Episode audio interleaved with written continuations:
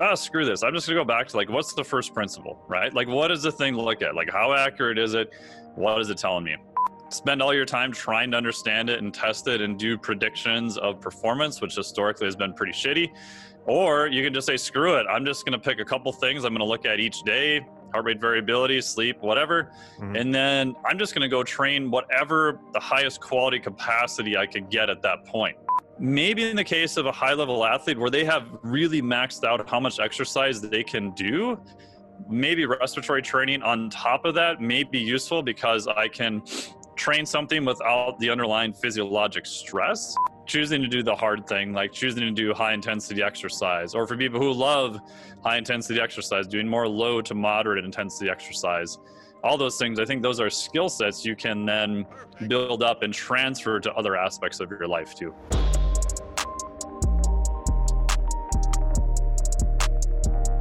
Hey, Mike, welcome to the podcast. How you doing?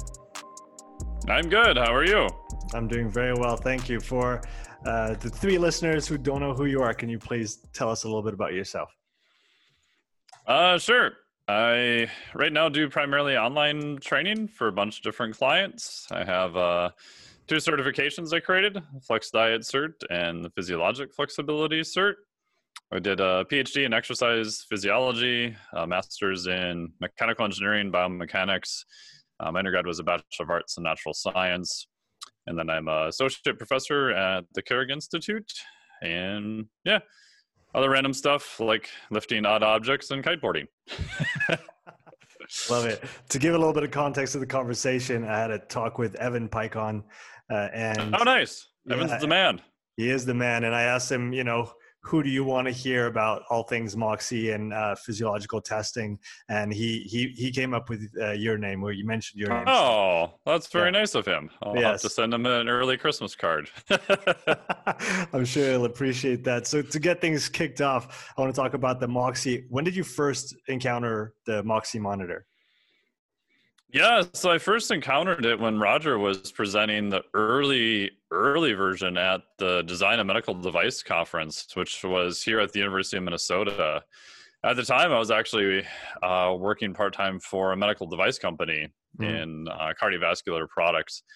And so I went to it, and he happened to be there, and I was like, "Well, this looks interesting." So I kind of talked to him about it, and I was like, "Wow, that's a pretty cool idea," and just kind of kept following it for a while, and and I've told him this too, so it's not like a secret. So it wasn't like early on that I didn't trust the device. It was more the interfaces were just so kludgy, you know. And so I was like, ah, God, I don't know if I want to spend the money to do mm. it or not. So I was one of these people who just kept waiting and waiting because I saw how everything was was progressing. And uh, so a couple years ago, I ended up buying like the the system and just been kind of playing around with it since. Mm, what What do you think of it initially in terms of its application? Besides the, let's say, the logistics of getting the sorry of getting yeah, the yeah. data itself, what did you think of it initially? Well, what I always wanted, and which they have now, is you know devices that can look local and also systemic, right? So I think Moxy is like really good for a local look right? So something you can slap on a muscle, you can get some basic information from that particular muscle. Mm. I think that's super cool. That's awesome. Uh, the downside is because it's local, you're only getting local data, right? Which has its mm. pros and has its cons. It's that's mm. just the nature of the beast. Um, so if you have a couple more devices, if you have three, right, you can put one on like what's common, one on the right quad, one on the left quad, maybe one on a shoulder if they're doing a row or something like that kind of a more non-working muscle view too. Um, and now what they have, I know you had uh, Daniel on here too with the PNOE device. Mm-hmm. You can get a metabolic cart at the systemic level. So a lot of my research was using God, like hundreds of different metabolic carts for testing. Mm-hmm. And so I was more used to the systemic view. And you know, when I bought the PNOE device, I talked to them early on about integration with Moxy, and they said, "Yeah, it's on the list. We're gonna we're gonna do it." And so I think being able to get all of those things at once is kind of the future. And mm-hmm. I think the interfaces are definitely getting a lot better. I know Moxy has an app they're doing a Kickstarter for now and stuff. And, mm-hmm. you know, Moxy was able early on to integrate into the Garmin, uh, like the Garmin Fenix, which I think is probably an underutilized thing for training with it, not just testing. Mm-hmm. Uh, but to answer your question, I think being able to see local uh, data and then being able to pair that with systemic data, and if you can get it synced where it's all in the same time course, uh, to me that's like super useful.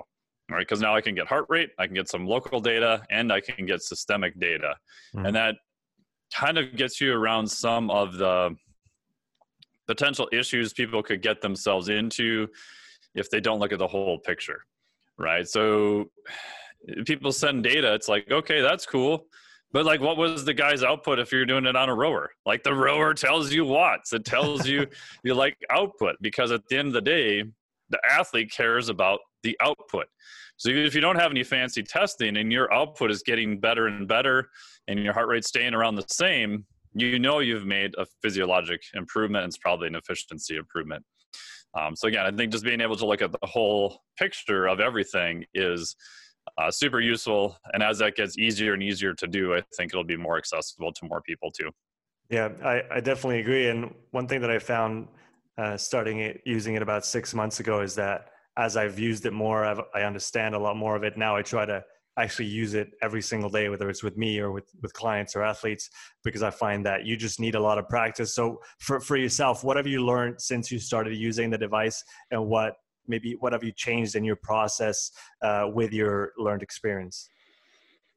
Yeah, I mean, probably the, and it sounds simple, but the biggest thing I learned was so when we had the coronavirus and the lockdown started last March, um, I've converted my garage into a gym and testing center like 12 years ago. So, it was great. I'm like, oh, well, maybe this is a perfect time to do more aerobic block, do a little bit more testing, set up my uh, bike from high school, which is like a 25 year old bike with road tires on it. Just put a little trainer on it and stuck a cheap sensor for speed on it. And I wanted to get power, but I didn't want to drop that much money. The sensors would have cost more than the damn bike, so I didn't do it.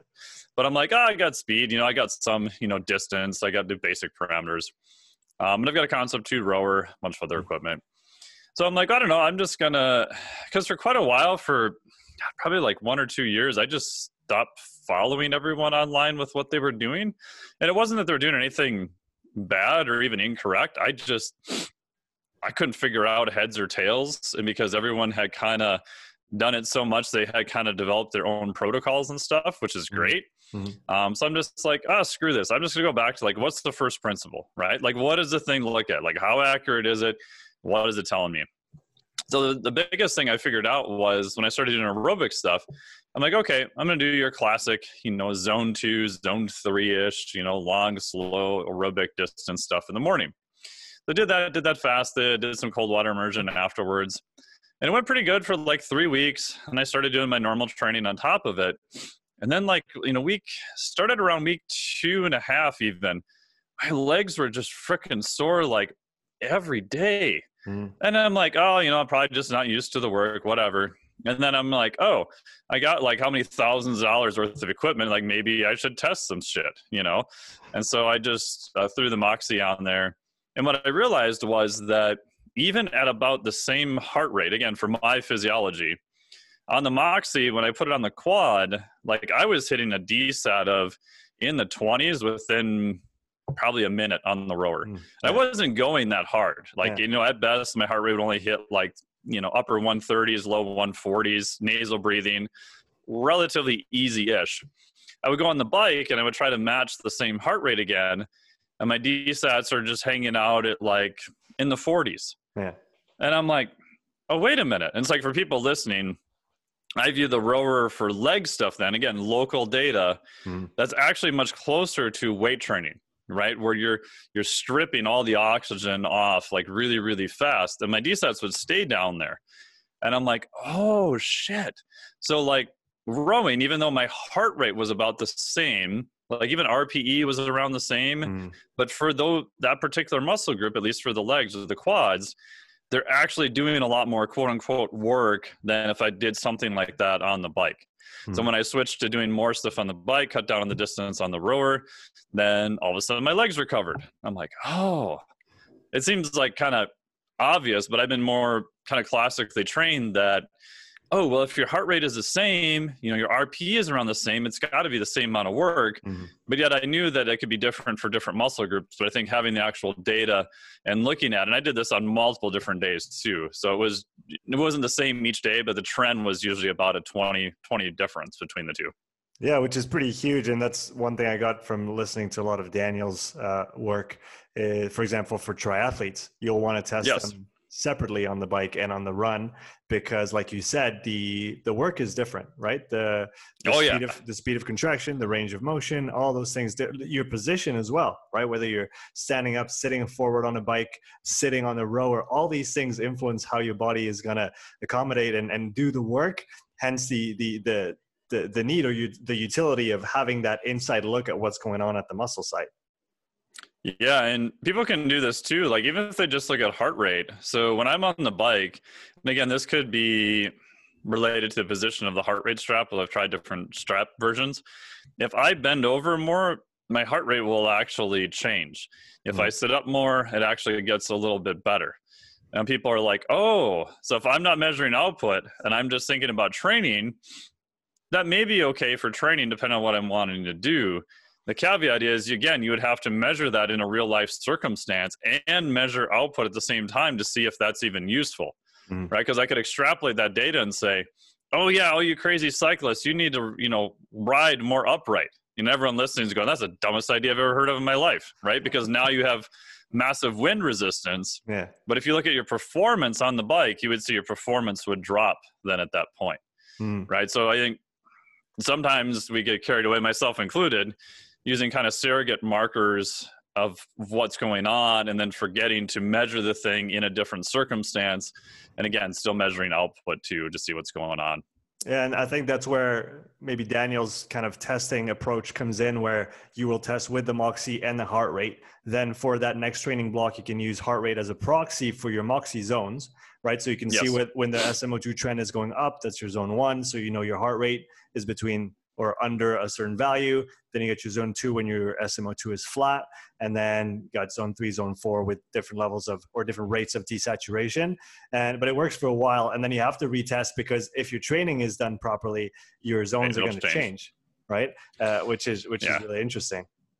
Yeah. And the other way to get around that too is if you have like a Fenix or something and it's running, running's a little bit easier to check your watch than it is rowing. You know, you can still do it. It's just a little different uh, just throw a sensor on a few days and maybe train only to that specific amount. Mm-hmm. Right. So what I've been trying to do on the rower now is I'm like, okay, so if I'm one of those people where for whatever reason I just my SMO2 just plummets right away, I've been playing around with just mentally doing different things based on the feedback, right? To see can I hold the same output like a low output like 200 watts and can I actually get my DSAT paradoxically to go up? Could I get mm. from the 20s to the 30s? Mm. Right. And so in my head, I'm thinking if I can do that and I can hold the same output, I'm more efficient, right? So I'm getting a exactly. better relaxation mm. when I have the rest phase of rowing, right? I'm just using general terms that I can get more blood flow. I can change that DSAT.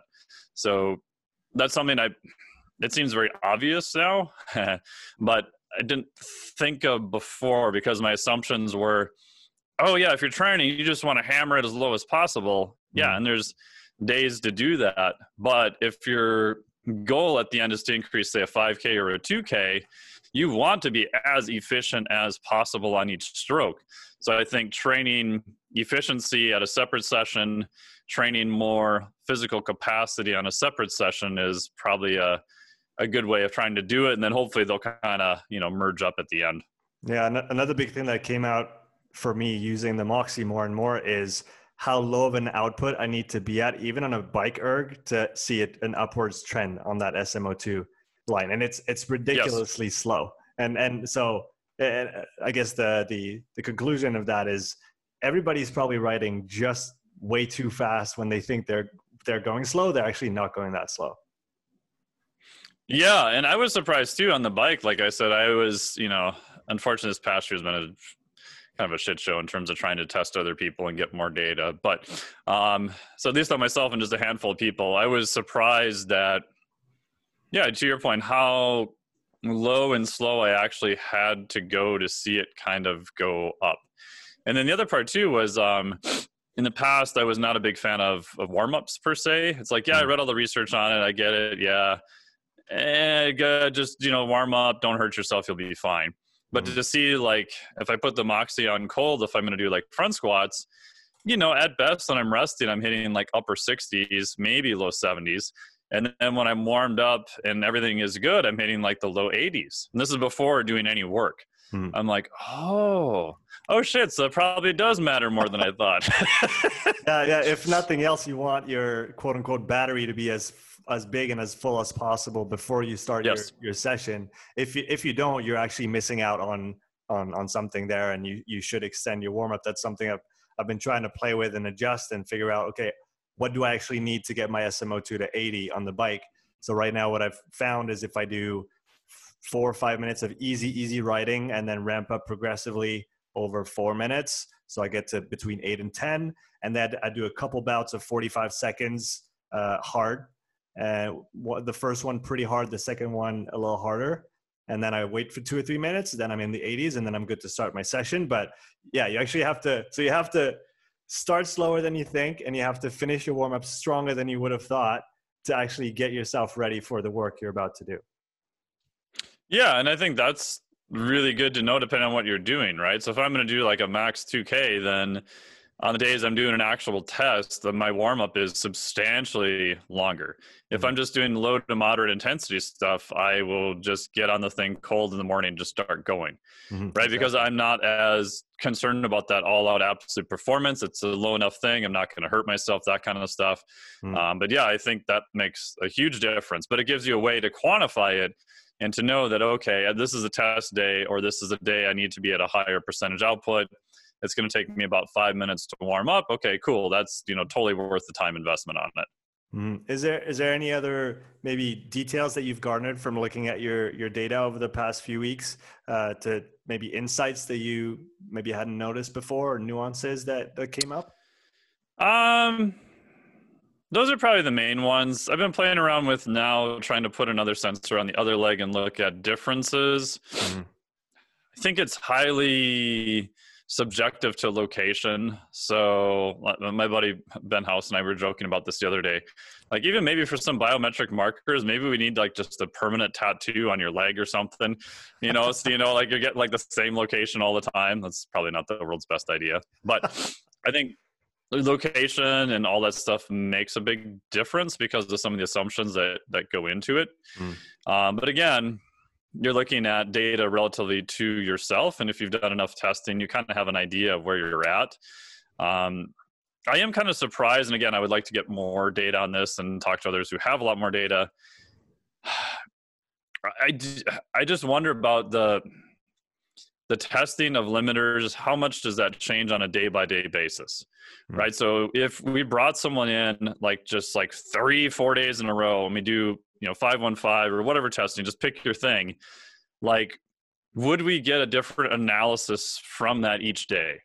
Right? Because what i've seen some days just on myself and a handful of other people is that you know some days like i can hit low 80% when i start and everything is great. Other days like i do the same warm up i do whatever and like the best i get is like the upper 70s you know? So it's like am, is my body using a different strategy on those different days Mm. Like, so one day would I show up maybe having a true respiratory limitation, whatever that is, or that's a whole podcast in and of itself. Um, would I have a muscle limit maybe on another day? Which, mm. again, that even discrepancy is debatable mm. um, because my gut feeling is that there's more variability there than what we think. And that mm. doesn't mean that a lot of that testing is worthless at all. If someone has a major limitation, it'll probably show up each time. Um, but again, I just wonder if the body is sort of clamped to that output and you have a high level athlete who can hit that output on most days day in and day out my guess is that they may be using different strategies a little bit on each day in order to accomplish that. And then you get into the whole mess of well maybe that was fatigue because the first day they really had a true respiratory limitation and you just hammered them on that and so now that's going to be a little bit more behind because it's more fatigue than a different system and so now you're actually not testing the same thing you were testing before even though you're trying to and yeah, it mm-hmm. just makes your head spin. yeah, but I think it is interesting with those new technologies to try and play devil's advocate. Of, while you were saying this, I was just thinking even temperature from one day to the next. You know, yeah, and and the impact on heart rate alone, and then the heart rate trend that we're going to be looking at, and whether it plateaus at the top or not for a quote unquote cardiovascular limitation, that might be affected as well by just you know the room you're in, or whether you're in the sun or in the shade or inside or outside.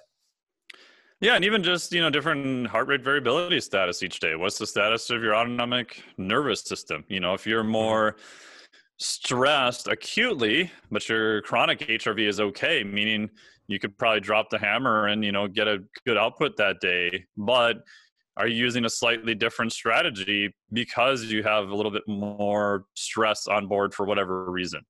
Mm-hmm. You know, I mm-hmm. I don't know the answer to that, but I think that the future is taking some type of gauge, like putting a Moxy on and having an app or something to use to do more biofeedback type training, I think is kind of the future, right? So you could have days, and you know, other guys have talked about this too. That I'm just going to hammer my SO2 as low as I can, right? I'm going to do intervals. Aaron Davis has talked about this. Just hammer it as low as possible. I'm going to wait till it recovers, then I'm going to go again, right? And I'm going to hammer it again, and once it stops recovering within a certain amount of time, you know, then I'm done right? Like Cal Dietz has talked about the same thing using heart rate biometric method for training, mm-hmm. right? Or using velocity based training. It's all the same idea. Mm-hmm. It's like, what quality are you taking? And now we have the ability to monitor that thing live. I think to me, that's going to be almost maybe even more useful than some of the testing. Mm-hmm. Because if your testing is a little bit different, it doesn't matter because you're watching that live thing all the time and you're training based on that again, assuming we have the right variable we're watching. Yeah, and to your point on this, uh, I remember Evan mentioning uh, something that he did when he was training on the rower a lot. For six months straight, he did this exact same repeat desaturation, so kind of sprint intervals uh, on, I think it was the Tuesday, every Tuesday for six months. And he said from one week to the next, he could he was able to do sometimes five intervals, uh, before hitting his uh, kind of failure criteria, sometimes 15, and then three, and then 30, and there was no rhyme or reason, and he tried to figure it out. But again, to your point, there's there's a huge variability there, and like you said, maybe utilizing a tool like this, the testing aspect is super interesting. But I, I do mm-hmm. I do I'm on your I'm on your side when it comes to using it on a day-to-day basis as an auto regulation tool and a monitoring tool. And that i think that's really where it comes in full force more than more than even just the testing side. Yeah because at the end of the day you're looking at kind of what is so how i think of it is okay i can get performance live great. Can i get a cost metric with that? Kind of rpe heart rate. Um, but if i go one step under the hood could i look at breathing changes right if i have mm-hmm. if i mm-hmm. want to put on a full you know metabolic cart rer changes you know all the other metrics you get from that local changes um yeah because everyone who's trained long enough knows this happens right like you have some days you're like your rest of your life is pretty good your training just sucked and you have no idea why you can't figure it out and then you're kind of disappointed this happened to me when i was traveling and came back and then like the week after i did the same thing again i got like a lifetime pr mm-hmm. you know and it's like how and there wasn't that much variability in my life hrv was a little different but not massively different mm-hmm. you know so i just think there's a lot more devin's point too there's a a lot more variability in the underlying system than we understand mm-hmm. and you can either spend all your time trying to understand it and test it and do predictions of performance which historically has been pretty shitty or you can just say, screw it. I'm just going to pick a couple things I'm going to look at each day heart rate variability, sleep, whatever. Mm-hmm. And then I'm just going to go train whatever the highest quality capacity I could get at that point. Mm-hmm. And I don't need to know what that is because I will find it. Right. Mm-hmm. It's like what Evan was saying. Okay. Yeah, I hit my threshold. I only got three sets in. Okay, great. Oh, now I hit my threshold. I got 15. You know, and so I remember talking to Cal Dietz years ago at the U of M and he's like 45 minutes he's drawn out this entire whiteboard and i was supposed to help him with an article about it. And at the end i'm looking at him i'm thinking how the hell am i going to translate this into an article? We should have done a video. And so i looked at him i'm like okay so what you're saying is all this is based on do the highest quality work first and then repeat that as much as you can. And he kind of stares at me and he's like yes And it's like if most people just did that, it would be pretty good. you know, that would be would pretty be good. yeah, yeah. No, I'm definitely with you on that. Uh, do Do you think that Moxy as a as a technology as a wearable tool uh, is gonna kind of morph over the next few years, maybe decade, in the new kind of heart rate uh, sensor? Is it gonna be democratized a lot more, in your opinion, or is it gonna uh, remain something pretty uh, pretty maybe specific or specialized? I don't know. I mean, I my prediction, and uh, I'm not the best at predictions, but I'm pretty horrible at them. But like after I saw it, my prediction was like, oh my god! Within like two or three years, like everyone's going to be doing this, and you know, it'll go to your watch, and it'll go to an app, and everyone will be. And it's like, nah, nobody cared. You know, it's like, oh, okay. A few people did. Mm-hmm. You know, then I'm like, well, you know, maybe it's the interface, and then at the end of the day, I think you're left with the technology has to get so simple that people can do it without understanding it which again presents a whole host of other problems associated with it because now you've got an over application of something people don't understand mm-hmm. right so look at heart rate variability right the, the, initially at least in the modern literature what 1968 the cosmonauts used it i think mm-hmm. um, and then now it's almost showing up everywhere because the technology you can get it off of the wrist and it may or may not be accurate. That's a whole separate debate. But it's at the point where people get a number and they have no idea how they got it. Mm-hmm. But manufacturers will put it in everything now because, ooh, it's the marker of stress, right? So we've passed the point where it wasn't really used because people didn't understand it. A few hardcore people did.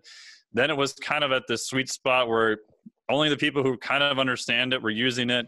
And now it's kind of gone almost so far where everyone's abusing it for everything else. Mm-hmm. All right. My guess is that Moxy and other technologies will probably follow this the similar path. Yeah, right. And so that's, and that's a big that's probably a big problem considering the number of interpretations that you can have of the data itself. I mean, I've recently right. I, I did a test with a client, then we did a follow up training session with the Moxy as well, and I kind of wrote out what I analyzed, what I saw, or what I thought I saw, and then sent it to two different people who have literally been doing this for you know years yep. and years and i got two completely different interpretations of the data that i had collected uh, so yep. if, if, still today it's hard for the best of the best to i mean have a consensus or or or think in the same way it just it just shows how complicated it is on an underlying level and how like you said maybe having it go to everybody and use it in a very simplistic way might not be the best way to to, to leverage that technology yeah, and again, it goes back to just, and they have a fair amount of research on Moxy, but there's not as much on the application to drive training, right? And I could say that about any device too. I'm not just picking on them. You know, I could, that's common across the industry, right? So if we agree on an assessment, okay, so let's say we train and we hammer our DSAT every day and we do like an auto regulated thing versus a standard protocol does auto-regulated show up to actually be better in terms of an outcome? Mm-hmm. I would say probably yes, but I can't point to any hard data that says that. Mm-hmm. Right? Even using heart rate variability, which has been around even longer in terms of auto-regulated training via HRV, is it better or not? I would say in general, most of the data says that it's better, but if you read the abstracts, you'd probably disagree with that. Because again, what what is your definition of better?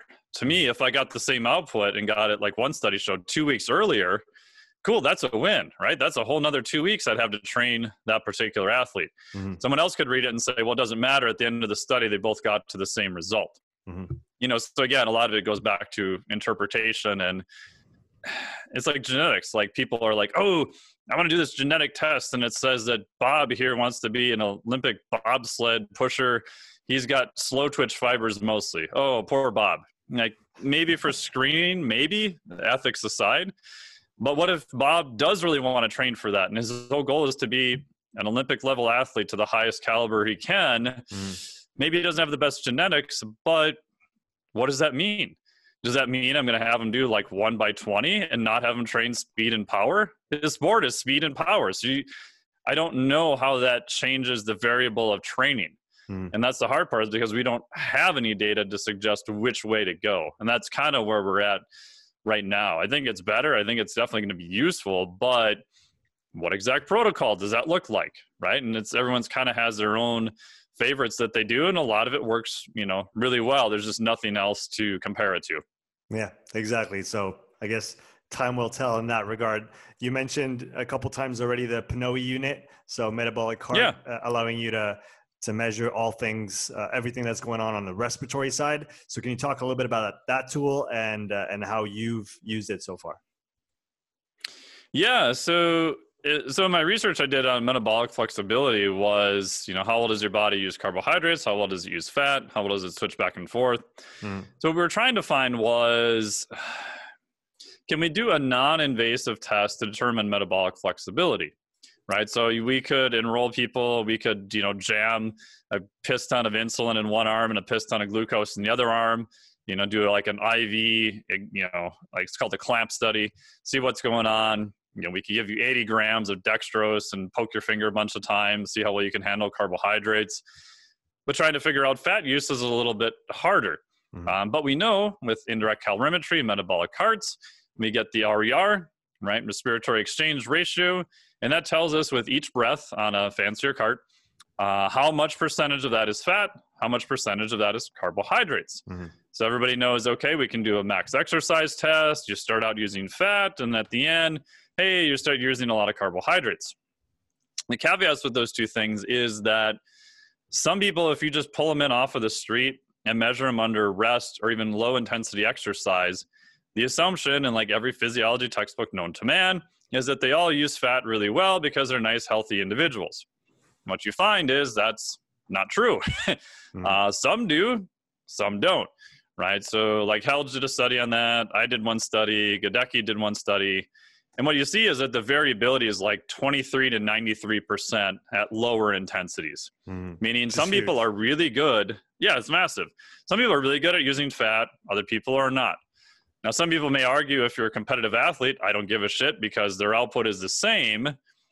I'd say that's probably true for performance, but I think for health and some other longevity of the athlete, it's still something worth looking at. Mm-hmm. So we're like, okay, so, but not everyone who maybe, if we go into not super metabolically healthy, they're probably not going to one want to do a max treadmill test. Two, they may have some risk factors, especially getting into cardiovascular disease, stuff like that. So, could we do something with a submax test that tells us variability in fuel systems without having them go to a max exercise test? Could we have it be completely non invasive so we don't have to poke them and get bloods and start IVs? Mm-hmm. So what we did is, if anyone who's looked at metabolic cart data, you put someone on and you do steady state exercise, and after you've done hundreds of these, you get kind of bored anyway. So you just kind of stare at the screen because you're afraid the device is going to shit the bed and screw all your data. So you kind of watch it the whole time to make sure that doesn't happen. And then you'll see the RER starts moving around in some people, right? It'll be like 0.75, 0.77, 0.74, 0.76. It kind of oscillates around this number. And at first we're like, huh, well, maybe that's the machine, right? Maybe the machine is generating this variability. And what we realized was, huh, well, why does it go away on some other people then? Same day, same machine, same calibration, same conditions, same baseline to percentage of max, everything else is the same. Then we're like, well, wait a minute. Maybe, maybe that is a physiologic system, right? Just like looking at heart rate variability, your heart rate moves around a little bit at rest. So maybe the RER moves around a little bit in people who are more metabolically flexible. Mm-hmm. So we did a study where we enrolled people, we baselined them, did all this stuff.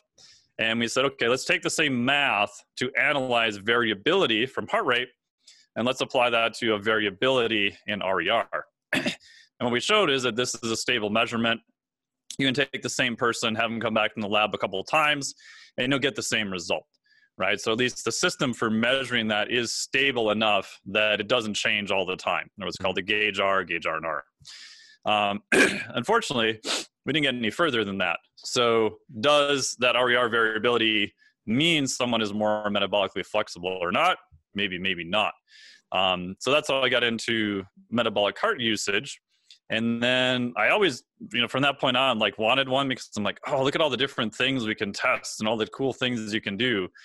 And then uh, I talked to the PNOE guys early on, and they said, "Oh, we have one coming out." And so I ended up buying it. And what I liked is I wanted something that was breath by breath, and something that you could actually calibrate uh, against a known gas, what's called gas cal, mm-hmm. um, which they have, which is great.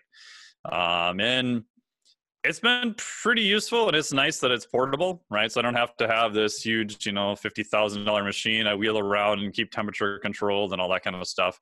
I can put it on people and have them go do runs. Um, which I did that a few months ago, which I've stopped doing because uh, cars and people almost got in accidents taking pictures because it looks like you're wearing like the world's worst like biohazard mask on. So I had a minivan drive by, like turn around on the road as I'm wearing it, like stick the phone out the window, like take a picture and like turn around again. so I'm like, oh crap! Now I'm scaring all the neighbors and shit. But um, but yeah, it's nice that you can actually have a way of measuring it. You can measure RMR, you can measure individual um, RER. So mm. yeah, so it actually has been pretty useful. I don't have any disclosures with them or anything like that. So did you did you gain any specific insights by using it on people training with it? A little bit. Um, unfortunately, I haven't been able to test as many people as what I'd like because this past year's just been interesting to say the least. Um, one thing that I have done some testing for is a max 2K, and then comparing that to what the Concept 2 site says for your VO2 max, and comparing that versus the device. Mm-hmm. And again, super low number, just a handful of people. That actually appears to be relatively accurate. And again, they did a, a study on that too, so it is was actually based on on real data. Mm-hmm. Um, yeah, so that was been pretty good. I've noticed like RER will changed a fair amount and then that gets into did you have higher calories the day before? Were your carbs higher? You know there's a lot more i think variability going on with that. Mm-hmm. uh, what i've been trying to play around with more lately is looking at uh, breathing frequency. Yeah.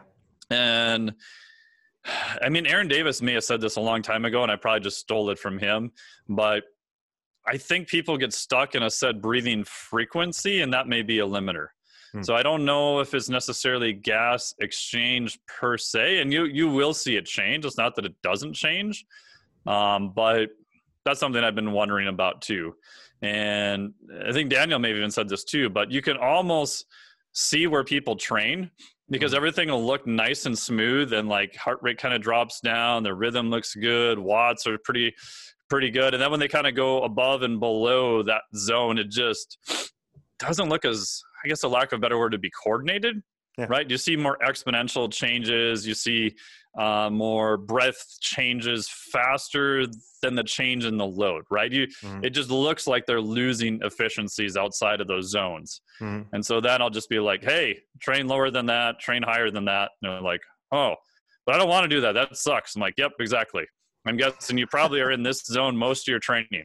Yeah. Well, I don't really know. Okay, put a heart rate strap on, go do some training, Oh yeah, you're right. Yeah, I, I, was in that zone most of the time. Mm. yeah, that's something that Daniel talked about and illustrated really well. In uh, he, he, made a presentation for the Moxy YouTube channel, and oh, cool, using uh, VO2 and Moxy together over a, a 515 to get the perfect picture or the complete picture, not perfect. Yes, complete picture of what's going on, and that's exactly what he was saying. Where some people are doing fine until they hit, for example, 45 breaths per minute and then all of a sudden their tidal volume drops significantly and minute ventilation goes out the window as well as a result.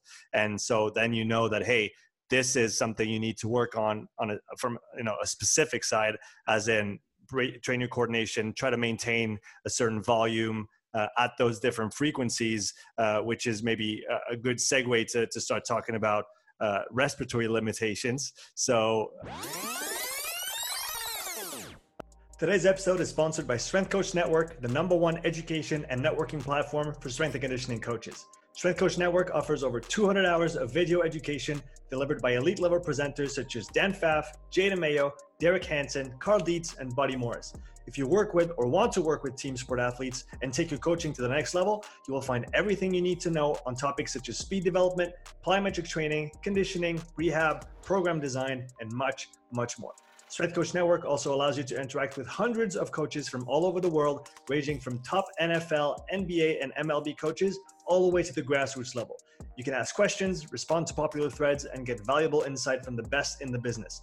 Strength Coach Network also covers career and business development tailored specifically for coaches. If you want a resume critique, need to get ready for an interview, or are looking for professional networking advice, go to strengthcoachnetwork.com slash upside to get your first month at half price. That's strengthcoachnetwork.com slash upside.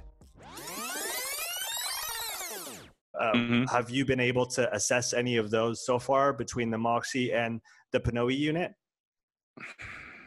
The honest answer is I have no idea. I mean, I I started initially. That's why I wanted both, right? Because mm-hmm. in my head, I'm like, okay, if someone has a respiratory limitation, then maybe we could figure this out. And then the more I keep looking at it, the more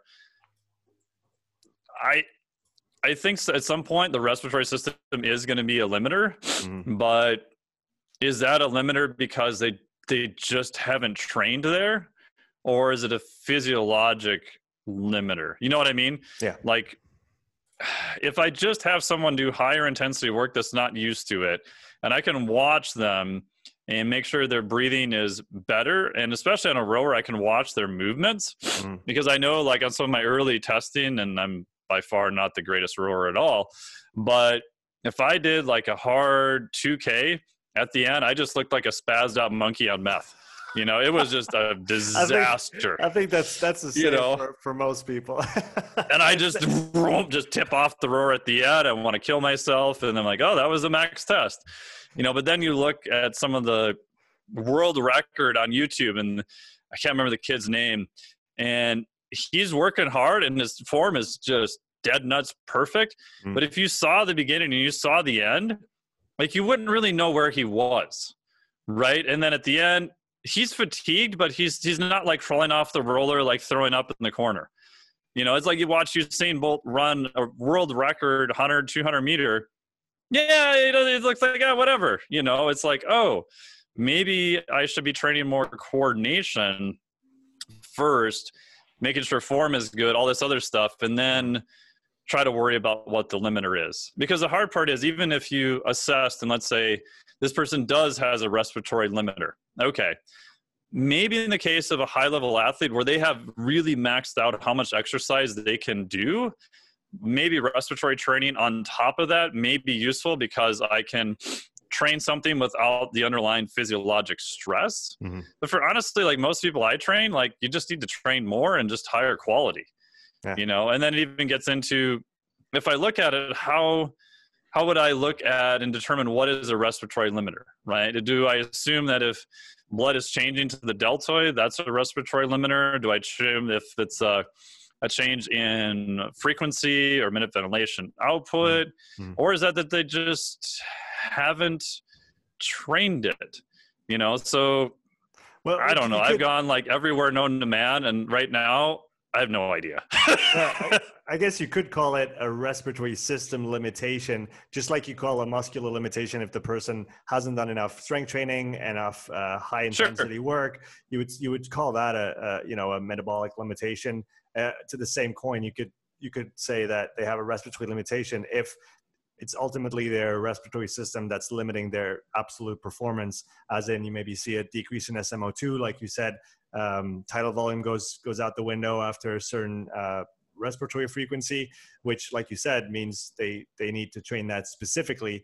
Um, I'm, I'm I'm interested about the the respiratory training in and of itself as a specific means of preparation in the sense that it allows you to really target that system without applying any extra stress to the other parts right because if you if you right. want to maximally train your respiratory system you need to go there like you, you can't yeah, just yeah. you know be in zone two and then be like, yeah, yeah, I'm doing respiratory training. You, have to actually go there. So, would you, do you see that as a as a viable means of of maybe adding some, so I guess some training components without overloading the athlete in terms of global load management? Yeah, I mean, I think in theory it makes perfect sense, mm-hmm. right? I mean, I agree 100% absolutely with what you're saying. The hard part is in practice, I I don't know what would tell me when to do that and at what level I would do that, right? So, mm-hmm. how I would set it up is, you know, just old school, boring, linear ass periodization with their training plan, and we're just going to push it more week one, week two, week three, week four, week five. And once you hate life, you don't want to look at a rower and you, you want to fire me and your HRV goes in the shitter. Okay if I think we we're going to hold that volume and leave you right on the razor's edge, maybe I would add some respiratory training at that point because I feel like I've maxed out all these other mm. systems. Mm. because the thing I don't know is what is the transfer, right? So is the transfer of you sitting at rest, you know, using a Spiro Tiger or Annex device or whatever device. Um, and if you talk to people who do this, like they swear that it transfers, and I believe them. Um, but would you get a more better benefit by just having them do some type of extra training at that point than 2 mm-hmm. I don't know. I mean, if you look at like Dempsey's stuff, I know you had on the podcast, was mm-hmm. great. Like if you look at his Thanks. stuff on respiratory muscle training, man, it is like in some athletes, like I've been to presentations and talked to the authors who did, like soccer players was one of them. They did respiratory muscle training in one group, the other group they did not. The VO2 max went up by like 30% or some ungodly number in trained athletes, mm-hmm. which is just astronomical. And you're like, cool. I'm like, how did you know who to intervene with what? And they're like, no, we just did it. We just split them in half, and this group did it. And then you look at other studies, the poor bastards are doing, you know, 20, 30 minutes of breath work a day or whatever and didn't get any better. you know, which goes back to, okay, the argument then is, okay, well, you're doing it to people who don't have a respiratory limitation, so you wouldn't expect any transfer. Mm. But what I'd like to see is a study that says, hey, we're going to use XYZ method and say, okay, you group of like 40 soccer players or whatever, we're going to take you and we're going to say, okay, you have a respiratory limit. You do not have a respiratory limit by whatever method. Mm-hmm. We're going to split them. The respiratory limited people will train using some type of respiratory limited training. Mm-hmm. The other group, maybe they do a little more training or no training at all, and then see is there any difference, mm-hmm. right? Because it, at the end of the day, if it's an elite level athlete and they get 2% better by doing respiratory muscle training, they'll do it all day, right? To the average person, like even a higher level athlete, it's a harder sell to be like, bro, just breathe in and out of this device and it's going to feel like you're working hard, but you're not really exercising. You know, and some athletes will do that, some won't.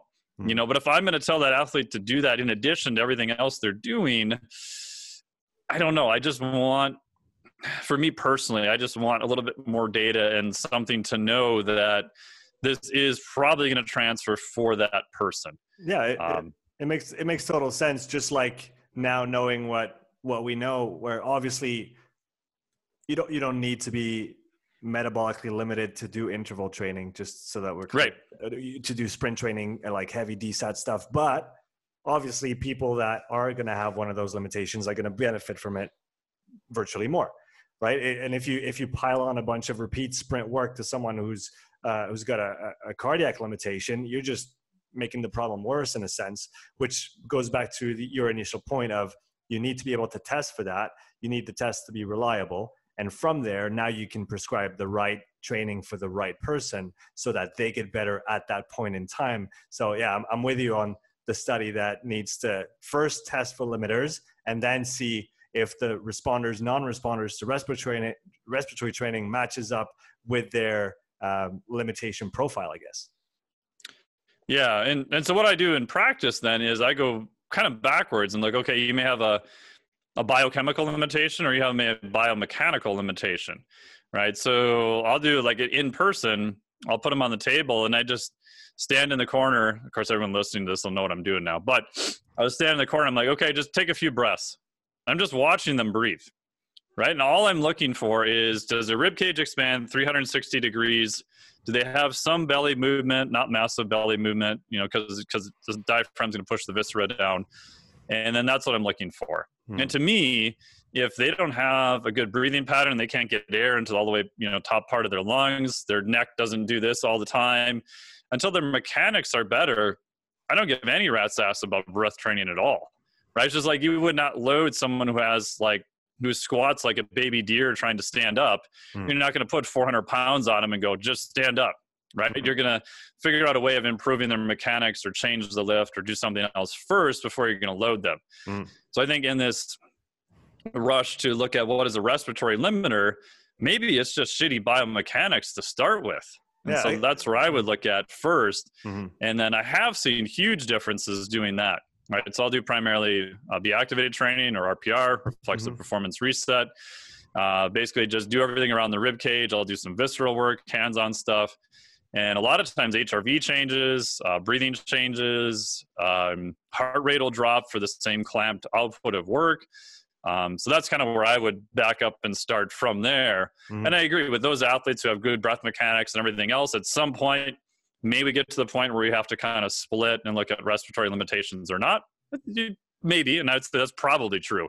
Mm, yeah, that's definitely the that's the approach that Daniel uh, recommends. Is look at the structure first. Can they move their rib cage? Yeah. Can they take a full breath? Do they have the full FVC that they should? Yeah. Uh, do they have FEV, which you can quickly quickly test with spirometry, yep. Uh, and then go from there, right? And if you don't address this underlying structural issue, he calls it a, a capacity issue. Uh, you don't want to you don't want to touch the capability, which is what he what he coins it. So like the the applied side of breathing. Uh, I guess that's one of the fascinating sides for me about the respiratory system as a whole is that it has all of those different facets to it right you've got the the volume that you have available the power of your exhale the mobility of your rib cage potentially your um, uh, infrasternal angle presentation can have some influence on that as well sure. and, and all those different things uh, plus the the uh, functional side, if if we may if we may still use this term, uh, which which kind of yeah, like you said, it's it's more complicated than just yeah, give respiratory training to everybody, and and the world will be a better place for it. Yeah, because I I think about even like exercise cueing. So like 10 years ago i was like really big into internal cues and i just cued the shit out of everybody which was a disaster probably 10 15 years ago uh, poor bastards. Sorry, anyone I trained then in person. I apologize. Um, and then I read some stuff, you know, Gabriele Wulf stuff on external cues of like, you know, what is the thing that you want the brain to do, mm. right? If you're doing a press overhead, push towards the ceiling, right? Don't worry about trying to feel your lat the entire time. You find performance goes up. So I'm like, oh, okay. And so then I started doing uh, some stuff with RPR, be activated. So now I'm like, okay, just just come in here if you're training here, get on the table. Let's do. We did this with the guy last year. Do warm up a deadlift. Great. Gets up to like 315. He's like, oh, I got three. You know, you could see him kind of being shifted a little forward. He's like, I never feel my hamstrings or glutes. I'm like, okay. Put him on the table. Just old school Kendall stuff, manual muscle testing, which I know has its pros and cons. But all you're really looking at is, do I feel like the muscle's working the way it should be or not? Like mm-hmm. nothing beyond that, nothing crazy. Do some stuff get all the muscles working the way that they should. Great. Go back to the gym. I give him the exact same cues, same warm up, same everything. And he did like three more reps. His shin angle actually went back. And the next day, he's like, oh my God, my hamstrings and glutes were so sore for like three days. And I didn't give him any cues. I didn't cue him anything different at all. Mm. I just gave his body the ability to function and hit activation where it needed to.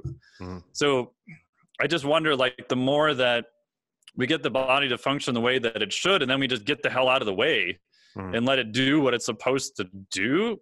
Mm-hmm. It, my guess is we're going to be better off.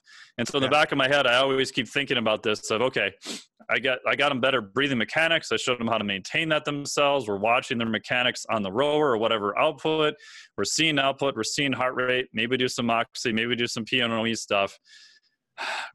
At some point, do I just need to give them a better cue or figure out what their limitation is and not segment everything out so far and train one thing up that I may make it disjointed? Mm-hmm. Yeah, if that it, makes sense. It, it, makes total sense, and maybe going back, I see a parallel there between uh, kind of the the the let's say the separation that Daniel talks about in the respiratory system with you have the structure and then you have the function, and yep. same thing same thing with the body. You have the structure, right? The axial skeleton's position, and like you said, the way it's going to influence how everything functions in the body, and then you have the applied, which is more of the metabolics or the the I guess the I guess the bioenergetic side of things. Mm-hmm. Uh, and, and, and in the same way, you need both of those uh, boxes to be ticked if you want everything to work optimally. You can't do one without the other. They they go together. Yes. Yes. Yeah, and they're both like intertwined, right? Yeah. So what I've noticed, and I don't have any, I don't have enough data to show this at all, but if you get better muscle function just on the table, and I have someone then do rowing and I stuff a moxy on them their ability to relax the muscle appears to get better. Mm-hmm. Right. And so in my head, I'm thinking, okay, if they had a rectus femoris that's just overworking all the time, trying to do hip flexion and not the psoas, if I put them on a rower, what makes me think that that's going to be able to relax instantly between, you know, each stroke? Mm-hmm. Probably not because it's on all the time because it feels like it has to do all that work.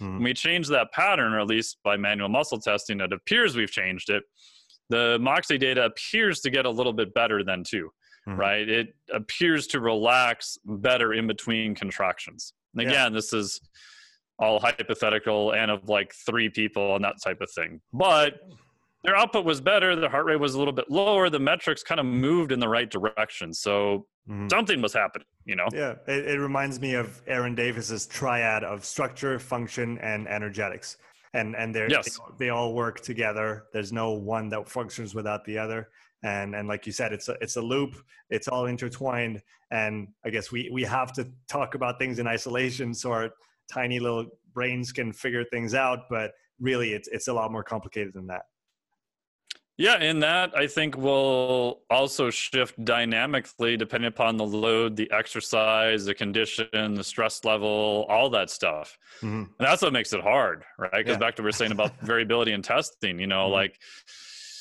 who knows, maybe one day is a little bit different than the next. And how do you figure out what's best for that day? Eh, I think, like we said, I think you find it by using some select metrics. And I just think we're so far away from prediction of performance it's just kind of crazy. Yeah and maybe taking that one step farther on the systemic side can you talk about homeostatic regulators and how you see those play into everything that we've mentioned so far? Yeah. So in my brain i'm like okay so we have an athlete that comes in and this is more online stuff or just as a an organism let's say their nutrition's pretty good, their training's good, their sleep's good, like all their basic stuff is, you know, pretty in place, mechanics are good. Like what's the next level that, right? Maybe we get into respiratory training, maybe get into more moxy testing, blood work, whatever. I'm like, okay, so if your body is organized via survival, which is my bias, I think your body's going to do whatever it possibly can in order to survive, right? And that may be conscious or even unconscious a lot of times. Okay, if that's true, then we need to teach the body to survive better to get the next level of performance. Okay, well, how the hell do we figure out what that is then? Right? They have all the kind of basics in order. Mm-hmm. Like, okay, so so what things does the body then have to 100% hold within a very tight range, or you're dead? Right? I'm like, okay, so the main one's probably temperature. Right? So 98.6 for Fahrenheit for people in the U.S um, you can only go a couple degrees of core temperature above or below that. Mm-hmm. And if you do and you get out of that range, then you're dead, right? Your survival, that's it. Right. So your body is probably going to do everything possible to hold that, right? So temperature is a homeostatic regulator. However, we know people can do exposure to, you know, sauna. There's people who've ran across freaking Death Valley in the US. There's a whole race for it. You know, it's crazy. But and people run across deserts in the Sahara. They run in the winter. You know, they, you know, I have a cold water exposure of 37 degrees of water. I go sit in just because I think it's useful. Mm-hmm. Right. So we know that for short periods of time in controlled fashion, we can go into other extremes. And we know we can train for the ability to actually handle that right? Everyone's seen, you know, if you have ever done a bigger race and you're from me, like Minnesota in the winter, and you have to show up to say Costa Rica and train there in like March, it's brutal because you are not used to that humidity and heat at all. Um, but even just being there a few, you know, like seven, ten days, it gets better, right? Your body has a capacity to adapt to different environments. Mm-hmm. So I'm like, okay, so maybe then training those particular homeostatic regulators will allow you to be a more robust anti-fragile organism that can handle a wider variety of stressors mm-hmm. right? So another one would be ph.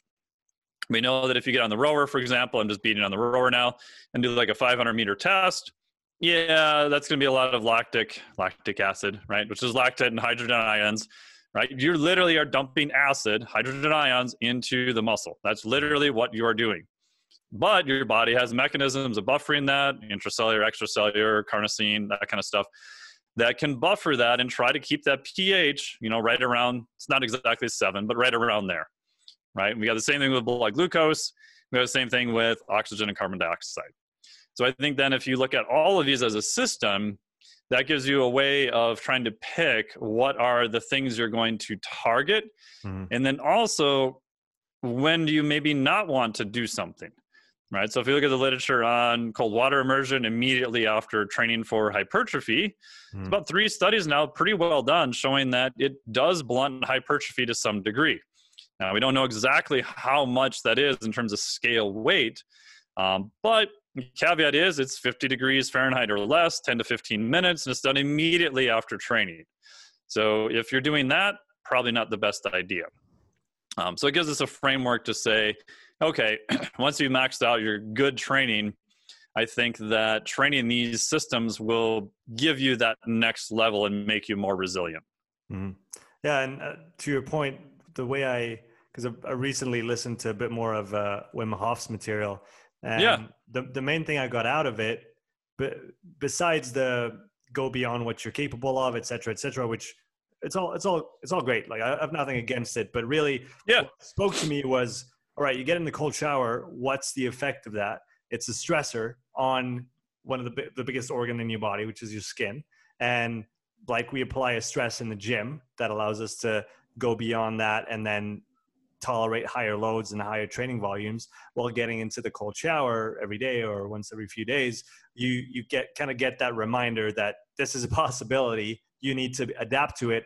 And as a result of that everyday life everyday temperatures is going to be a lot more tolerable because your range is now much bigger right? If you go cold showers yep. and saunas now you have the full range of possibilities and your body can easily play with the, the average temperatures. Same thing with it with this breathing technique kind of thinking about what's happening there well what's going on is you're doing a bunch of long or prolonged exhales and breaths uh, kind of over like over ventilating essentially mm-hmm. blowing out all of, all of your co2 which lowers your kind of basic or lowers your co2 levels to speak simply and then when you hold your breath you're going to be able to wait a lot longer before you reach your co2 threshold which is going to expose you to a more hypoxic environment than you could have reached without that lesser co2 to begin with and again you know hypoxic environment stressor on the body uh, at, at, a, at, a, systemic level, at a cellular level, and and that again is something that we adapt from, right?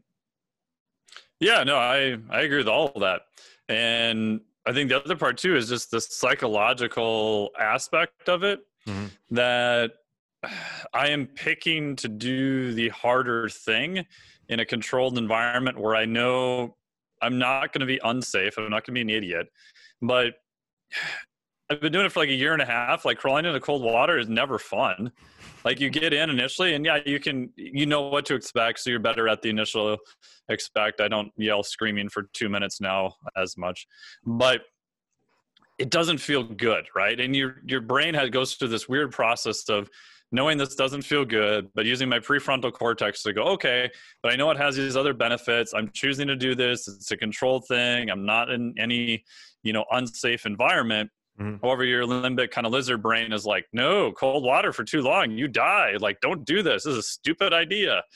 but I think using your prefrontal cortex to kind of override your limbic system is a habit you can learn to do. Mm-hmm. And I think for even people who are not athletes, that's going to be a very powerful skill, especially in the future, right? Because mm-hmm. everyone's going to be targeting your limbic brain probably better than you even know right? From Facebook ads to hitting a button on your phone and food shows up at your door to, you know, life has just become so easy that we're kind of giving up some of that. So I think choosing to do the hard thing, like choosing to do high intensity exercise, or for people who love high intensity exercise, doing more low to moderate intensity exercise, all those things, I think those are skill sets you can then build up and transfer to other aspects of your life too.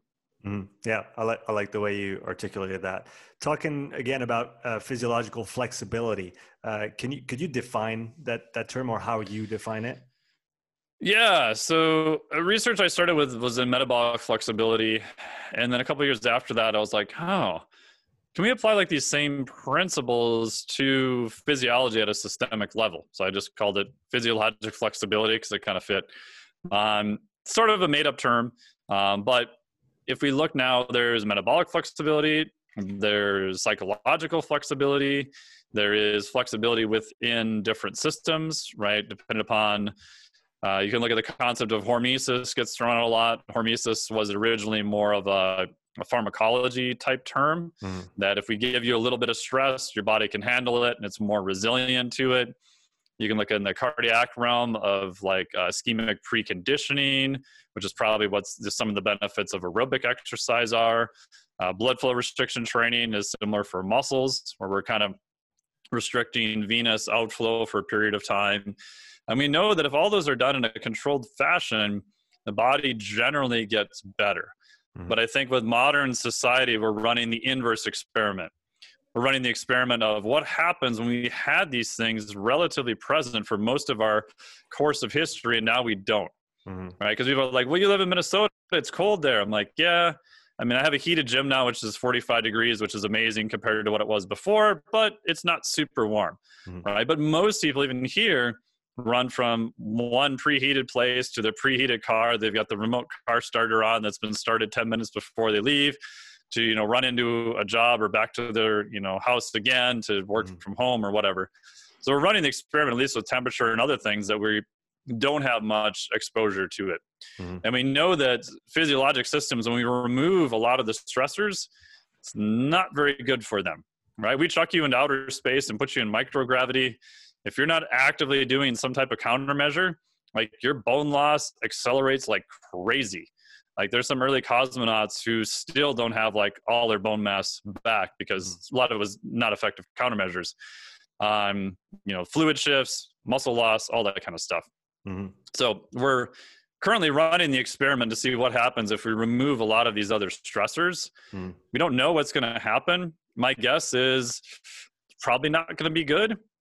Um, but we do know that it doesn't take much training because if you haven't been exposed to much temperature difference, maybe just taking a five minute walk where you're just a little bit cold like don't give yourself frostbite don't be an idiot mm-hmm. you know just be a little bit cold i think that might have some benefit yeah. and then the super interesting part that i haven't seen anyone talk about yet is that there is positive cross adaptation and appears to be transfer between the homeostatic regulators and there's only like a handful of research studies that even looked at this but one of them, they did a group and they gave, well, one person they did cold water exposure.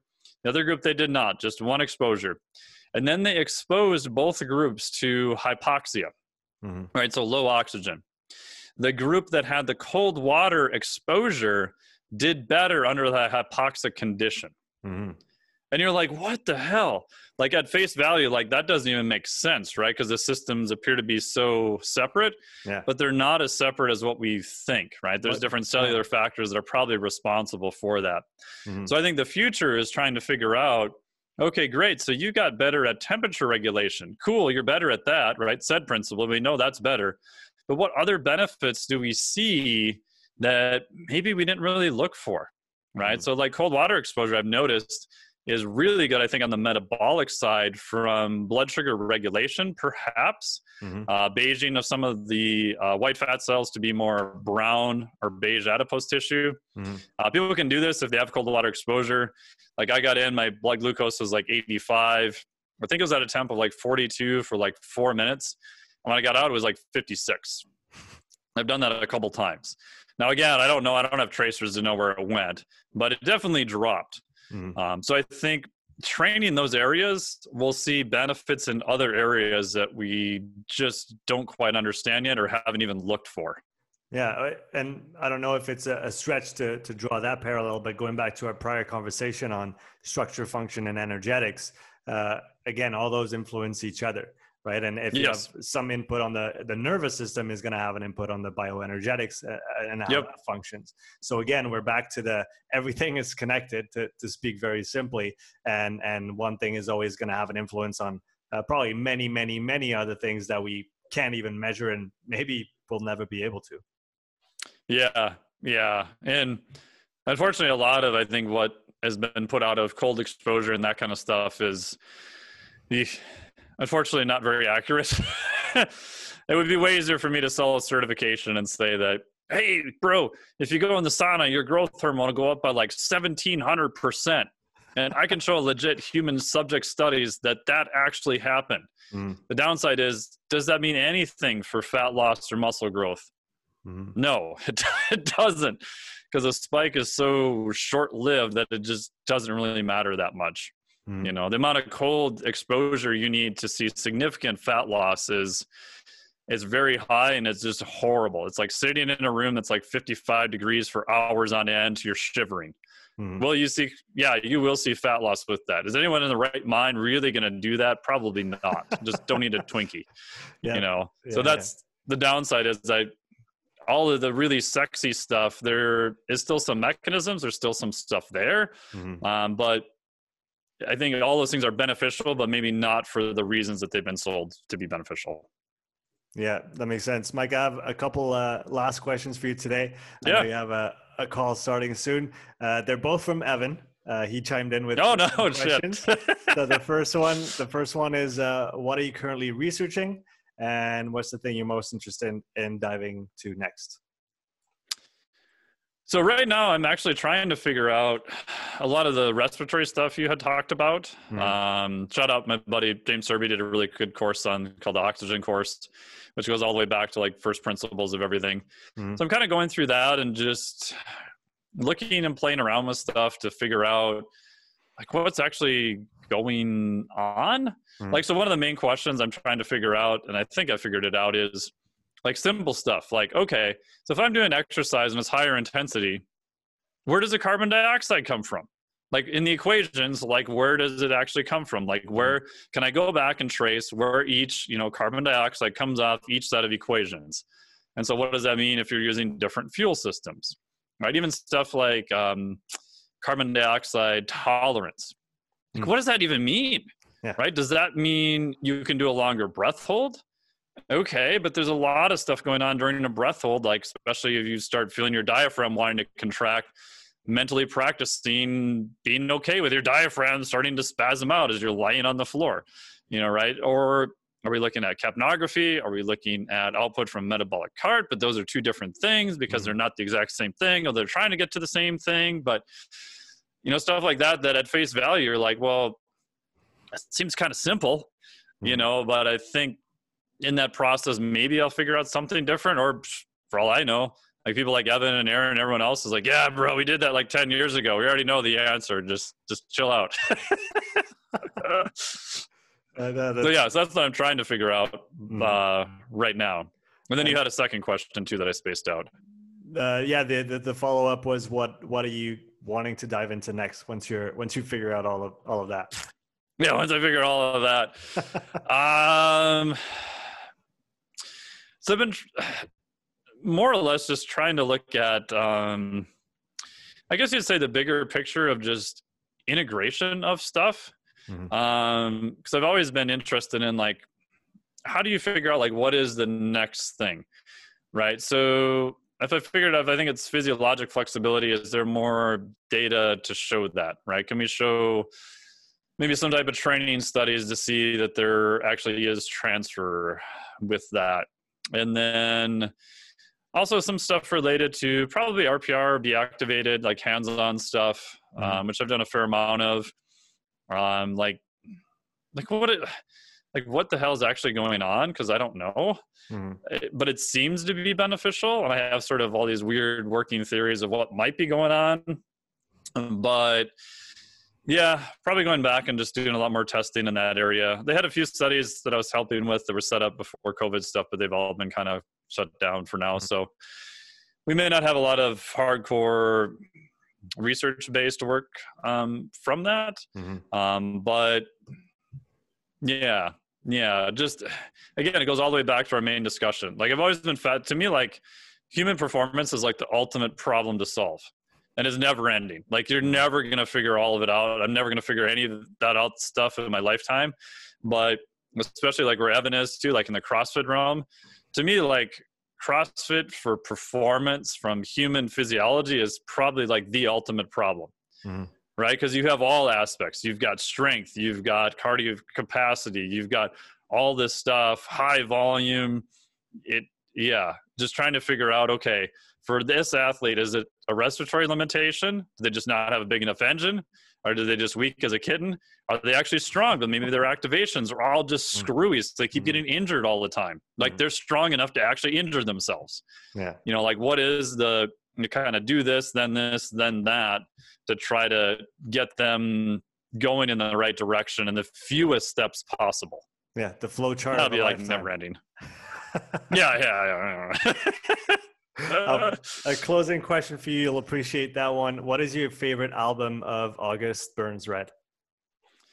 Ooh, August Burns Red. One of my favorite bands. They were just on um, uh, NCIS Los Angeles. They're playing in this jail scene with like crazy death metal, so that was pretty cool to see. Um, oh, I don't know. I I have a poster of uh, the Phantom Anthem tour, and at first I didn't like that album, but the more I listened to it, I actually really liked it. Mm. Um, so currently, that may be one of my favorites now, but it changes all the time. If I had to pick one, I would say any live album they have is probably the best. Mm. Um, the new one, Guardians, I'm still getting into. Like, there's some songs on there I really like, and then um, other songs I'm like, ah, can't get quite into it yet. But um, yeah, even Messengers, like the early ones are good. Like, mm. yeah, pretty much all of them. I I can't really pick a bad one, so that's hard to say. awesome, uh, Mike. Where can people find you on social? Um, probably Facebook. I think it's under Mike T Nelson. Uh, Instagram is Dr. Mike T Nelson. So D R M I K E N E L S O N. And then the best place is probably the newsletter. That's where I do probably most of my writing. Just mm-hmm. go to flexdiet.com, F L E X D I E T.com. There'll be a way they can get on the wait list there. Um, and then the main site with everything else that runs through is just miketnelson.com. There'll be a way to get on the newsletter there too. Awesome. Well, both links are in the description and the show notes. Uh, Mike, it was a great pleasure chatting with you today. Cool. Yeah, thank you so much for all the good questions and the discussion and being open minded. And just, uh, yeah, I appreciate anyone who asks good questions and actually does testing on their own too, because it's nice to see the evolution of people actually having data now. Even if we don't agree, we can at least look at the data and see what's going on. Where, you know 10 15 years ago that was exceedingly rare and i pissed off a ton of people by asking what they saw in their data and they didn't have any data so so it's much better now which is great. Exactly we have all the toys we have no more excuses. That's right that's right. Mike have a great day. Awesome thank you so much appreciate it